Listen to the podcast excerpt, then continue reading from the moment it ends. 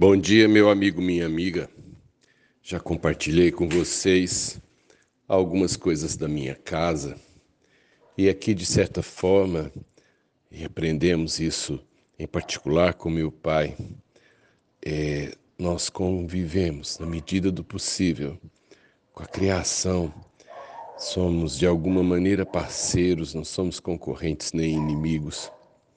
Os macacos aqui praticamente se antecipam e colhem tudo aquilo que a gente planta.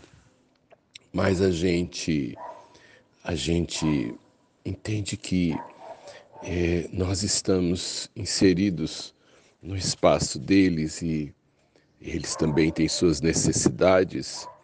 Eu posso comprar as frutas, eles não.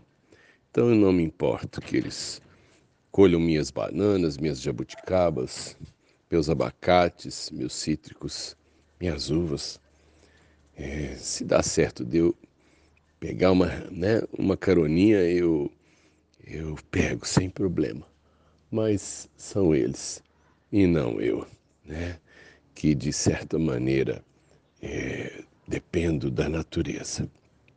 E minha esposa me avisou que uma pequena carriça fez um ninho no meio dos morangos. Uh, minha esposa plantou morangos é, é, em garrafas PET, fez um, um pequeno arranjo de parede e eu acho que não é o lugar certo de plantar morangos, mas ela fez ali é, é vasos e pendurou-os na parede. E agora ela me disse: cuidado, a, a carriça fez o ninho no meio dos morangos. Então agora para molhar os morangos eu terei que tomar cuidado porque no meio no meio da folhagem tem um pequeno ninho. A carriça é muito pequena, gente. E eu tenho que tomar cuidado porque dali a pouco, além de uma fêmea e os seus ovos, vão estar ali os filhotes. Vai passar muito rápido. Às vezes eu penso por que, que a carriça fez o ninho ali. Como é que uma coisa irracional faz um ninho tão perto da gente? Mas a impressão que eu tenho é que meus bichos aqui não não têm medo da gente. É, já teve é, outro que fez um ninho na passada do entre a, a minha varanda e a área de serviço.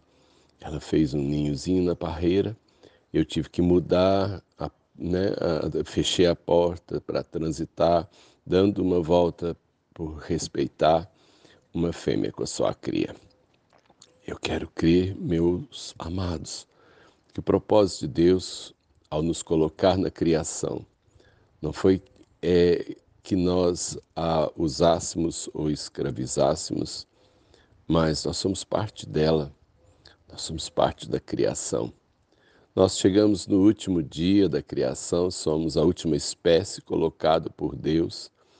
E antes de tudo isso, ele, ele trouxe a criação da, né, da terra e da vida de uma maneira que, ao sermos colocados na, na, na, na existência, nós fomos inseridos. Nós fomos inseridos. Essa é a minha ideia. Eu faço parte da criação. Eu preciso estabelecer com ela também relações de harmonia. Eu dependo dela e, na medida do possível, eu contribuo com ela, porque ela contribui comigo. Vou ter um trabalho dobrado. A carriça não vai ter a minha perturbação. Pelo contrário, farei o possível para que, nesse tempo tão rápido, ela e seus filhotes possam rapidamente ganhar, né, o, o, ganhar asas e continuar a vida. Quando Deus anunciou a Noé o dilúvio, ele mandou que Noé fizesse um grande barco. Noé pregou 120 anos enquanto construía a sua arca, mas os homens não atenderam ao seu chamado. Quem veio, quem veio? Foram os bichos, é com os animais e a sua família que Noé é, vai enfrentar aquele tempo tão especial do dilúvio. Os animais fazem parte né, da nossa convivência e também a, as plantas e, e o que é visível e o que é invisível. 80% do oxigênio é produzido por algas, plantas minúsculas microscópicas que renovam sobre mim e sobre você o oxigênio de todas as manhãs. Cuide da criação de Deus. Cuide porque você é parte dela. Temos que cuidar dela e temos que cuidar também dos humanos. Esse é o nosso trabalho de hoje e de todos os dias. Sérgio de Oliveira Campos, pastor da Igreja Metodista Goiânia Leste, Graça e Paz.